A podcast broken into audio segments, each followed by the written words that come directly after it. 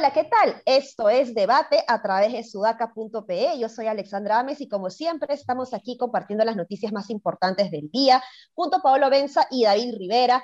Y empezamos pues con la buena noticia, bueno, para mí es una buena noticia, ahora lo vamos a conversar seguramente, el empate, ¿no? Que todo parecía que estábamos apuntando a perder. Al final alargó el árbitro, no sé qué pasaba ahí, parecía Lourdes Flores Nano tratando de alargar el, el partido más de lo debido. Pero eh, finalmente se terminó con un empate que nos beneficia eh, para los próximos partidos. Tenemos también los comentarios y los memes que han surgido alrededor de el, el, temblor muy fuerte ¿no? que se ha dado en Mala el día de ayer y esto ha generado que eh, Pedro Castillo el día de hoy vaya a la zona a reunirse con el alcalde de Mala, lo vamos a, comentar ahora también. Pero antes me gustaría empezar con un tema que ya habíamos comentado antes, pero que la nota de IDL de Gorriti eh, y César Prado eh, vale la pena mencionarla porque ya no son anécdotas esporádicas de denuncias en redes sociales, sino ya es un informe mucho más contundente respecto a quiénes son aquellas personas que firman este pedido de, eh, las Fuerzas Armadas para eh, promover de alguna manera el golpe de Estado. Y tenemos pues a ex militares que en su momento hicieron esta acta de sujeción a Vladimiro Montesinos, personas que no fueron consultadas, aparecen ahí estos nombres y personas muertas inclusive. No sé si quieren eh, comentar, empezar el programa comentando esto. David. Sí, yo creo que es un tema importante en la medida que, como hemos hablado ya también es cierto en, las, en los podcasts previos, eh, es una señal de lo que le espera a Castillo, ¿no? Digamos, ¿a qué están dispuestos por crear inestabilidad? Entonces, reviven muertos, firman militares que firmaron el acta de sucesión a Fujimori y Montesinos en su momento, entonces, este sector conservador del viejo lesbianismo, creo que está claro que le va a hacer la vida imposible a Castillo y no descartemos porque lo están buscando antes de que asuma, de que va a promover insistentemente eh, un golpe de cualquier tipo, ¿no? Congresal, desde el TCE, militar, digamos, o desde todos los frentes, hasta debilitar, como, como debilitaron, digamos, la derecha conservadora Dilma Rousseff, hasta sacárselos de encima y ese va a ser el principal problema de, no, no el principal, uno de los principales problemas para la estabilidad política en los siguientes cinco años. Sí, eh, justo si llegamos a cinco. Sí, sí, claro, si llegamos a cinco, que no creo. Yo justo le decía a una amiga que su papá es militar y que votó por Keiko, digamos, tapándose la nariz y todo. Yo le decía, claro, es muy difícil para un militar votar por alguien que tiene siquiera acusaciones, aunque no sean reales, sus vínculos son más con el Modadef que es el brazo político, ¿no? pero que tiene acusaciones de haber estado vinculado con algo siquiera lejano a Sendero. Es muy difícil para un militar aceptar algo de eso, pero claro, eso de ahí a pedir un golpe de Estado, una intervención de las Fuerzas Armadas, hay trecho, ¿no? Hay trecho. Ahora, sí se debe respetar la participación política de los militares, sin duda, de los militares en retiro, por supuesto, ¿no? Eh, pero lo que no se puede aceptar de ninguna manera, venga de quien venga y sobre todo si viene de personas que tienen cierta llegada, con, que, podrían tener cierta llegada con algún militar en, ejercicio actual, es un llamado al golpe. No creo que en eso no hay nada que ver. O sea, no hay nada, no hay nada mejor dicho, que discutir. Y lo que, lo que muestra el informe de IDL hoy es que, eh, digamos, eh, a muchos de los militares ni siquiera se les había consultado, ¿no? Ya se asume que, que, iban a tener esa posición, porque lo que sí no he visto es ninguno de estos militares a los cuales no se les consultó saliendo a reclamar a medios, oye, por si acaso a mí no se me consultó, ¿no? Entonces, yo creería que, no, es muy difícil esperar pues, que un militar, salvo sea un militar ideologizado, pues, ¿no? salvo sea un militar que está conscientemente ideologizado hacia la izquierda, digamos, pero es muy difícil esperar que un militar eh, le dé el voto a una persona que por más que no sea real, por más que sea un vínculo a través de un brazo político, etcétera, esté vinculado a Sendero. Entonces, eso. Sí, de acuerdo. Y ahí, bueno, pues ahí, ese es un poder, de todas maneras, las Fuerzas Armadas igual en retiro es, un, es una esfera de poder que, que evidentemente pues em, eh, tiene una, una, gran oposición a Pedro Castillo y que en estos días, estas semanas ha sido eh, crucial de alguna manera para, promover también un poco estos fake news y esta idea del, fraude para poder legitimar cualquier acción eh, en contra del respeto por la democracia, ¿no? Y frente a eso hay otro poder que ya hemos estado acá criticando, que son los medios de prensa, la televisión nacional, la prensa escrita, eh, tradicional. Eh, Steve Levinsky, politólogo, el día de hoy publicó en sus redes sociales una nota que le hizo el diario Gestión, y el titular hablaba pues justamente de eh, un análisis que hacía Levitsky sobre Pedro Castillo y sobre las pocas capacidades de gobernabilidad que este presidente iba a tener y, evidentemente pues creo que los tres que estamos aquí en este podcast coincidimos con esa lectura, pero el, eh, traigo a la mesa esto porque Levinsky postea en sus redes sociales, oigan, esto fue el 10% de lo que dije, y no han sacado nada de que Keiko Fujimori está tratando de desbaratar o desmantelar las instituciones democráticas y no quiere reconocer eh, eh, el, proceso electoral. ¿no? ¿Cómo ven ustedes esto? Creo que es una eh, denuncia importante, digamos, frente justamente a lo que decía Paolo, ¿no? de otros militares que no han necesariamente salido a decir, oye, yo no he firmado esto.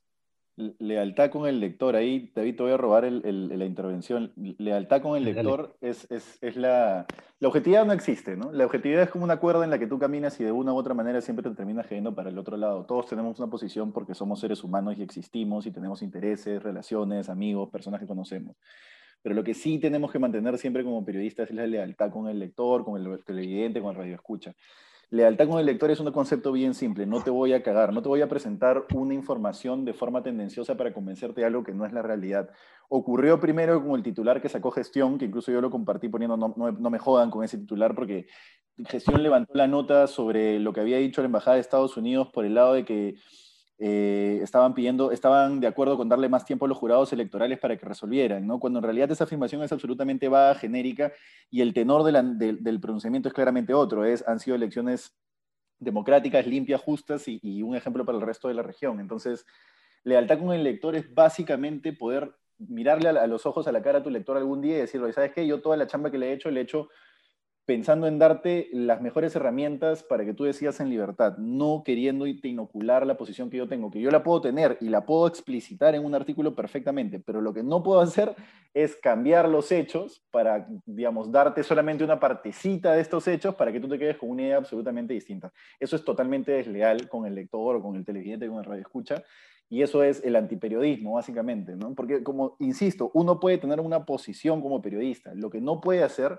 de ninguna manera es, por ejemplo, lo que hicieron en los mítines de cierre. Solo transmitimos el mítin de Keiko, no transmitimos el de Castillo. Eso claramente es desleal con tu lector o con tu televidente en este caso, porque el televidente necesita ver el mítin de Castillo de cierre. Es parte del, proceso democrático, no se lo puedes omitir, ¿no? Solamente agregar una cosa a lo que ha dicho Pablo, porque estoy de acuerdo contigo es que en ese ejercicio, cuando uno, como tú dices, todos, todos tenemos posiciones, ¿no? Entonces, cuando haces periodismo, eh, hay un esfuerzo por que a pesar de tu posición, hacer el esfuerzo de mantenerte este, objetivo y neutro y estar abierto a que no tengas razón. Entonces, ese, esa, esa actitud es súper importante en el periodismo para ser plenamente leal con tu lector. Te puedes equivocar en algún momento, pero tienes que haber hecho el esfuerzo de cuestionarte a ti mismo y lo que crees y lo que piensas para poder ejercer el periodismo y para poder hacer buen, buen periodismo, que lamentablemente en el grupo del comercio no es lo que está pasando. Digamos que el comercio es el que mejor se está manteniendo en todo, en todo esto que está pasando, el diario. sí. Pero claro, ya el canal 4 del domingo ya hemos hablado de lo, del criptoanálisis. Entonces, vamos a ver qué pasa este domingo. Ahora, un, un, un chiquito antes sale para hacerle un mini cherry a Sudaca, ¿no? En Sudaca constantemente hemos tenido situaciones en las que yo, el editor de cierre, incluso discutimos y decimos, oye, mira, nos gustaría poder enfocar esa nota por acá porque sin dudas vende más, porque probablemente mi sesgo me lleva por ahí, pero no, no, los hechos no dan, no se puede decir eso simplemente. Es decir, por ejemplo, un, ejemplo chiquito del que vamos a hablar probablemente luego, ¿no? El, tema de la vacunación. Oye, vamos a enfocar la nota una nota positiva, que la vacunación está yendo bien ya, pero somos el penúltimo en porcentaje de, población vacunada en, en Sudamérica. Entonces, hay que matizarlo por lo menos. Ese es un ejemplo, así hay miles. Entonces, es simplemente, como dice David, hacer el esfuerzo por, oye, ok, yo tengo una posición, me gustaría que esto fuera así, pero lamentablemente los hechos no me dan. Y si los hechos me dan, yo me mando con todo y tomo la posición absolutamente. Es decir, si mañana yo descubro que me invento, ¿ah? ojo, Castillo tiene un arsenal de armas eh, escondidos en, un, en, un, no sé, una casa en Chota, entonces me mando con todo y digo, esto es, esto es el colmo, etcétera, porque los hechos me respaldan. Si los hechos no se respaldan, no te puedes mandar, ¿no? Eso, y en Sudaca, en Sudaca tenemos eso como lema, así que ya saben. Bien ahí, con Sudaca. De acuerdo, súper. Sí, yo creo que, insisto además, ¿no? En, en, en que los ciudadanos estemos eh, permanentemente informados y los jóvenes, que son los que de alguna manera tienen más llegada a los podcasts y otras herramientas que, que, se pueden aprovechar en las redes sociales, pues creo que tienen la responsabilidad de promover esa información en aquellas personas eh, que no están acostumbradas a acceder a este tipo de información y que solo tienen la información tradicional eh, para hacerles llegar esta información que es importante, ¿no? bien, pasamos a otro tema, em, y es que el Jurado Nacional Electoral eh, perdón, sí, Jurado Nacional de Elecciones, está eh, ya resolviendo, ya resuelto, de hecho, eh, las, eh, los 10 expedientes que tenía para hoy y a los 10 los ha declarado infundados, ojo, ¿no? Entonces, pareciera que este proceso no va a prosperar a favor de Keiko Fujimori en términos de la resolución de estos expedientes, pero a mí igual me queda la duda, yo no sé qué cosa está esperando Keiko Fujimori, si igual la cantidad de expedientes, de actas o solicitudes de nulidad no da para cambiar los resultados. Entonces, igual me parece una discusión eh, eh, un poco eh, absurda o inútil en el sentido de que así le den la razón a Keiko Fujimori, las cosas no se va a cambiar. Entonces, no sé qué está esperando Keiko Fujimori respecto a la respuesta del Jurado Nacional de Elecciones. No sé cómo lo ven ustedes. Keiko. Ah, un tema importante sobre el jurado es que estaba leyendo que en sus decisiones ha sido bien explícito en definir que la carga de prueba está en quien pide eh, la nulidad. Eh, es decir, que quien tiene que presentar las pruebas de que hay, ha habido actos fraudulentos, digamos, en este caso es el demandante, que es Fuerza Popular. Y como eso no está pasando, en realidad lo que va a pasar con todo lo que ha presentado es que van a ser rechazados y así se ampliase el plazo y así le perdonaran este, que no pagó las tasas o que pagó la misma tasa para varios pedidos de nulidad, lo que terminaría pasando es que si la, la carga de la prueba no está, no está sustentada, todo se declararía eh, como improcedente. Entonces no hay nada que hacer. Ahora, yo creo que Keiko, ¿cuánto se demoró con PPK en reconocerlo? Este, tres semanas. Yo creo que Castillo tal vez nunca lo saluda. Mm. yo creo que no, yo, creo, yo, yo, creo, que nunca en ningún momento va a reconocer que ha perdido esta elección. Mm. O sea, Rospi, o sea, Rospigliosi ha hablado de impedir que asuma la presidencia. Eh, César Gilbrand sigue diciendo que va a haber un golpe de Estado. Yo creo que tal vez no pase de acá a 28 de julio, pero golpe van a, van a intentar hacerle de todas maneras. Sí, sí, Clima de confrontación van a seguir alimentándolo un golpe blando, ¿no? Hildebrand habla mucho del golpe blando, ya no, ya no, ya no se dan golpes con tanques, ¿no? Quizás el tanque mm. pueda ser como el, la demostración de poder, el llamado al golpe militar, pero el golpe va a ser un poco, si es que es, será un, un poco más a tono con los tiempos. Y Keiko no va a aceptar su derrota, Keiko no, no, no, solo no va a aceptar su derrota, sino que va probablemente a hacer una oposición menos, con menos parlamentarios, pero mucho más insidiosa, mucho más venenosa, mucho más difícil de manejar. Eh, yo no sé, a ver, hoy día he visto a Rospigliosi en RPP en la mañana y realmente ya los argumentos que da son vergonzosos. Pues, o sea, no puedes tú como argumento decir, bueno, el Boca de Urna salió a favor de Keiko y claramente, porque después se volteó, hay una clara manipulación de los resultados como pasó en el 2000. Eh, Villarreal le dice, ¿cómo vas a comparar lo que pasó en el 2000 cuando tenías a todo el aparato fujimorista trabajando para la mafia fujimorista, etcétera?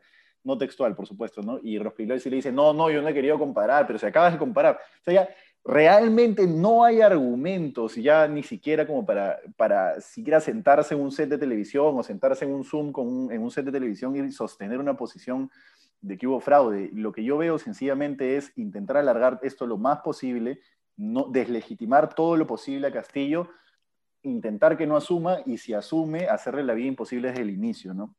Nos vamos a tener que chupar eso, por lo menos en los próximos seis meses. No va a haber tranquilidad, lamentablemente. No va a haber tranquilidad y además, este, como conversábamos ayer, y es, es importante como reafirmarlo, cada vez estoy más convencido que después de dos semanas, si Castillo, si es cierto que Castillo en algún momento pensó romper, eh, romper con Cerrón, ese escenario está descartado en este momento. Descartado. Y lo que va a intentar más bien es una convivencia, porque definitivamente con los técnicos de Mendoza podrá gobernar, eh, gestionar el Estado, mejor dicho. pero con los técnicos de Mendoza solos no le alcanza para hacer frente a la avalancha que se le viene. Entonces, usted me dice en este momento, yo hace tres semanas decía, Castillo tiene que romper con, con Cerrón para ser viable, ¿no es cierto? Ahora, después de dos semanas, creo que más bien sería suicida romper con Cerrón, a pesar que sería lo ideal. O sea, a pesar que todos queremos que rompa con Cerrón, porque es un tipo perverso a su alrededor, la verdad de las cosas es que en términos políticos, si rompe con Cerrón, no va a poder hacer frente a la maquinaria que tiene enfrente. Entonces estamos metidos en un escenario de polarización inevitablemente. Es bien complicado, ¿no? Porque es muy, muy, muy cierto lo que, lo que mencionas, David. Eh, el, romper con Cerrón es, es la, el suicidio, como tú dices, porque le pediría justamente gobernar, ¿no? O sea, con los técnicos puede administrar el Estado, pero no gobernar a toda la oposición y, dentro del, sector público, no entiendo ese parlamento, gobiernos regionales, etcétera, y, fuera también gremios, empresarios, eh, prensa que lo, que, lo van a pues tratar de asfixiar, ¿no? Entonces va a tener que generar una resistencia yéndose al otro polo, ¿no?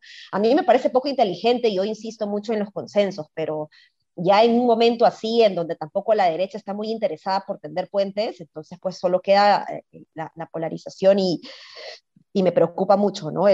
Los grandes problemas de gobernabilidad que vamos a tener y de inestabilidad, además, en estos años que se vienen. El, el, gran consejo, el gran consejo para Castillo, creo yo, si es que en algún momento escuchara este podcast, que no creo que lo haga, pero el gran consejo para Castillo, creo yo, es eh, ten a un lado a Franque, ten al otro lado a Cerrón, huevéalos todo lo que puedas, manténlos en convivencia todo lo que puedas y sostente en, esa, en esas dos patas, ¿no? Es decir, no, no, no dejes a ninguno, trata de que los dos estén contentos y continúa para adelante a ver hasta dónde llegas con esa sociedad.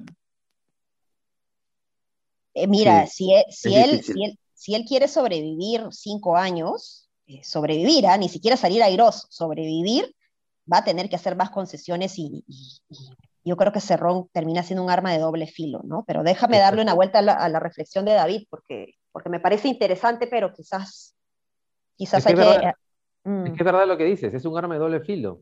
Pero es un arma, al fin y al cabo, pues, ¿no? claro. El problema es que, claro, esa es una buena frase, porque la pregunta es si sin Cerrón tiene algún arma. Así es. Claro, exacto.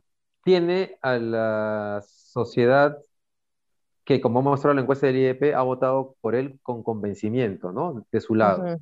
Entonces, las calles estarían de alguna manera de él, sobre todo si el fujimorismo se lanza contra el cuello, va a tener todo el antifujimorismo de su lado. Así le vaya mal, ¿no? Este, pero claro, la pregunta es si es que puede hacer frente a la avalancha de la derecha sin Perú libre al costado. esa es la pregunta, ¿no? Y, lo que, lo que, un cortito, lo que me decía ayer, me comentaba de nuestro podcast de ayer, Mariale Campos, la politóloga, me decía, tienes razón con lo de que está hueveando a, a Frankie, me decía, bueno, con otras palabras, ¿no? Y me decía, por ejemplo, date cuenta que nunca aparece él con Frankie, nunca. O sea, no, no, recuerdo yo haber visto una foto de Castillo con Franque en son de. Salvo cuando salieron, en el, balcón, salvo cuando salieron en, el balcón, en el balcón, no recuerdo haber visto otra.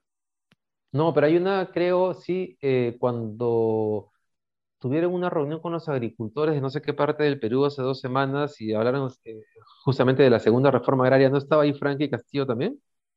No me acuerdo, no, eso no lo tengo. No me acuerdo. Ya, pero en cualquier caso, claro, pues es un escenario, ¿no? Es un escenario que Castillo esté meciendo a todo el mundo, pero a nadie en particular, sino a todo el mundo a la vez, porque, porque en realidad el problema que tiene es que él no sabe qué cosa va a hacer. Y en esa medida tienes a todo el mundo a tu alrededor, pero no, o sea, no le garantizas nada a nadie. O sea, Castillo estar en un trompo en su cabeza en este momento. Bueno, esperemos que al menos se haga el cuestionamiento que esté en un trompo, ¿no? Que se dé cuenta de dónde está metido. Bueno, el día de hoy ha hecho un gesto interesante, ¿no? Ha ido a, Mala, como lo anuncié, que ha sido el epicentro del, movimiento telúrico que hemos tenido el día de ayer, eh, a conversar con el alcalde, en algunos medios resaltaron que esto no había sido programado y evidentemente pues la gente saltó a decir, oye, ¿qué esperas? Que se programe el temblor para programar la visita con el alcalde, ¿no? Eh, pero ¿cómo lo ven ustedes? Bueno, primera cosa que estuvo bien, bien bravo ese temblor. ¿eh? Bien, ah, no recuerdo uno más bravo desde el 2007. La verdad que en un momento hizo, un sacudón que yo dije, se va a Se viene. Se viene, se viene, el apocalipsis. Claro. Eh, nada, eh, Castillo, yo creo que tiene que. Es más, yo le recomendaría que siga desde Mala por lo menos un par de días. Es el tipo de cosas que tiene que hacer hoy. O sea, él hoy tiene que vender una imagen de ser una persona. No sé, digamos, más allá de lo que sea en realidad, ¿ya? Esto es política. Tiene que vender una imagen de ser una persona comprometida con las causas justas, absolutamente humilde, digamos, de, cercanía con la gente, a eso me refiero con humildad, y, y absolutamente inofensivo. Creo que ir a visitar a los damnificados de Mala va por ahí. No y además casi no tiene pierde, ¿no? O sea, ¿qué, qué va a pasar? ¿Qué, ¿Qué, malo le puede pasar de ir ahí? Nada, ¿no? Entonces es un gesto político importante e interesante. Sí, y, porque además da una señal de, de que en, ese aspecto eh, probablemente le vaya a ir bien, ¿no? Es una cosa que al gobierno de Pepe le faltaba, un montón hasta que pasó la emergencia del norte, pero que era imposible hacerles entender que había que hacer eso, ¿no? Ese tipo de gestos. ¿Tú estabas ahí? Pues, ¿Tú estabas con la emergencia, David? Yo estuve con la emergencia ya antes, ¿no? antes de la emergencia e, eso era imposible, por ejemplo. Ahí, este, ahí subieron, pues, ¿no? Claro. Sí, yo también estuve ahí en la emergencia. Pero no, era un eh. gobierno que, no entendía esos gestos y, Castillo parece que los entiende bien. Este, y, en, política y para, gobernar es importante, ¿no? O sea, mm. De alguna manera Fujimori parte de su éxito también se basó en eso, ¿no? Sí. Sí, sí, sí. Reunirse con los alcaldes de, Miraflores, San Isidro y La Molina tampoco es casualidad, ¿no? Eh, eh, eh, también me parece un gesto interesante de, mirar, ¿no? lo sí. hizo la semana pasada. Sí, sí, claro, sí, importantísimo también. Es mm. un buen gesto. Sí. Por el gesto que nos falta a todos es conocer su gabinete. Bueno, pero que lo, que, lo, que, lo, que lo proclamen primero, por lo menos, pues, ¿no? Es verdad, es verdad. Que lo proclamen. Bueno, pasemos a un último tema rapidito porque ya estamos volando. Eh, Sagasti, algo que no comentamos ayer en la encuesta del IEP es su aprobación creciente. Normalmente un, un presidente de salida tiende a eh, decrecer en su popularidad, ¿no? en su aceptación, y tenemos un Sagasti que em, llegó a un 20% de aprobación y que ahora está con el 51%. Jeffrey Racinski, justamente analista político, menciona en Twitter algo interesante, y es que es un presidente que se va sin denuncias. Bueno, todavía falta un par de días, yo no cantaría victoria porque nunca se sabe, pero em, interesante ver eh, la aceptación de, de Sagasti, ¿no? ¿Cómo ven ustedes esto? David. Oye, no había pensado, yo no había pensado en eso que, estabas diciendo que es un presidente que sabe sin denuncias. Y tal vez sea el único presidente de los últimos tiempos. Desde el año 85. Ah, claro, bueno, tienes razón, desde Paniagua, que se va sin denuncias. Y si retrocedemos, García, Belaunde, su, qué fuerte, qué fuerte ese país, un desastre. Claro, y, y claro, y en esa línea, Sagasti ha tenido la ventaja de, dos ventajas, ¿no? Una que la pandemia y que le tocó la, mejor parte de toda la vacunación, que la gente está súper contenta con eso. Y lo segundo es que esta segunda vuelta ha sido tan desastrosa que todos hemos esperado que se quede, ¿no? Entonces, claro, el punto de comparación es este, lo ha ayudado bastante. Sí, ahora... El punto, el punto, de comparación de lo que se viene, digo, ¿no? Sí, ahora, eh, estoy justo intentando revisar las aprobaciones de Alan y, y Ollanta. Encuentro la de Alan. Eh, Alan cerró con 42. Alan no, no, necesariamente era un presidente querido hacia el final de su gobierno, pero subió, repuntó desde 26 hasta 42. Humala no la encuentro, pero debe haber sido, me imagino, algo similar. Es normal que hacia el final del gobierno ocurra esto también, ¿no? Pero creo que a Ollanta le pasó algo, no tengo las cifras, pero a Ollanta, a, Ollanta, a pesar de toda la avalancha de la derecha, si uno mira los dos primeros años, a Ollanta le iba súper bien en las encuestas. Y si incluso sacabas por región, había partes del Perú donde ya estaba, pero dos años bien. Y la debacle comienza con, con las agendas, ¿no? Eh, la portada de Nadine en cosas, todo eso, ahí comienza la bajada y el, y el, desmadre, pero creo que no se llega a recuperar de eso, creo. No, se desgasta bastante, sí, se desgasta bastante. Y, y la pero El, secreto, el secreto es este, gobernar dos años nomás. Claro, sí, tal cual. O uno. Oh, no, Y, creo un tema de fondo sí es el tema de la vacunación, ¿no? Y en el tema de la vacunación yo sí, quizás voy a moderar alguna opinión que he dado antes. Yo creo que la vacunación es algo positivo que está ocurriendo a los peruanos después de tantas cosas negativas que hemos pasado en la pandemia. después de tantas cosas negativas que hemos pasado en política en los últimos cinco años, por fin algo funciona, digamos, ¿no? Funciona de acuerdo a lo previsto. Eh, el problema es que todavía estamos a la cola de Sudamérica, ¿no? Pero insisto, dado todo lo que nos ha pasado, estar a la cola de Sudamérica es más que esperable. Estamos justo encima de Paraguay en porcentaje de vacunación hasta hace dos días, ¿no? Eh, pero, pero, digamos, es algo esperable, pero que esté funcionando y tener un pronóstico de, oye, para diciembre vamos a tener a tantas personas vacunadas. Eso es la esperanza que te da eso, la esperanza de ver la curva cayendo porque los adultos mayores ya están vacunados y no se están muriendo. Eso es impagable. Entonces, agradecimiento eterno a Sadasti por haber podido hacer eso posible, ¿no? Más allá de todos los errores del gobierno que ya tocará un podcast en julio para discutirlos a profundidad, ¿no? Oye, una cosa sobre eso, Paolo, que tú, y tú hiciste mención hace unos, cuantos podcasts, el gran pasivo del gobierno de Sagasti es el caso Inti y Brian. Tal cual. Hay, que, preguntarle a Pepe dice, ¿qué pasó con ese caso? Él prometió que iba a dar una respuesta. ¿Cuánto tiempo ha pasado? ¿Un año ya? Creo que hace unos días eh, se cumplió un año del, fallecimiento de Inti Brian. Eh, no, Inti Brian ha sido en noviembre. Noviembre, sí. Se tendría que haber pasado seis meses. Ah, recién, recién, recién. Seis, ah, seis meses, claro, claro. Ya, pero igual ya Pepe Liche tendría que saber qué ha pasado, ¿no? O sea. Sí, claro. Sí, así es. Bueno, bueno, hemos volado con el tiempo hoy día. David, que tengas un feliz ah, cumpleaños. Ah, Muchas gracias. cumpleaños para David. Por favor, en los comentarios le dejan su saludo. No se ha sentido que esté hackeado, ¿no? No me estoy Y eh, nada, pues síganos por favor a través de sudaca.pe, ya saben, compártanos y si ustedes acceden a estos eh, recursos, tanto de las páginas web como de las redes sociales a través de nuestro podcast, por favor compártanlo con aquellos que todavía no usan estos medios no tradicionales porque hoy más que nunca necesitamos estar debidamente informados. Un abrazo. Hasta mañana. chao. chao.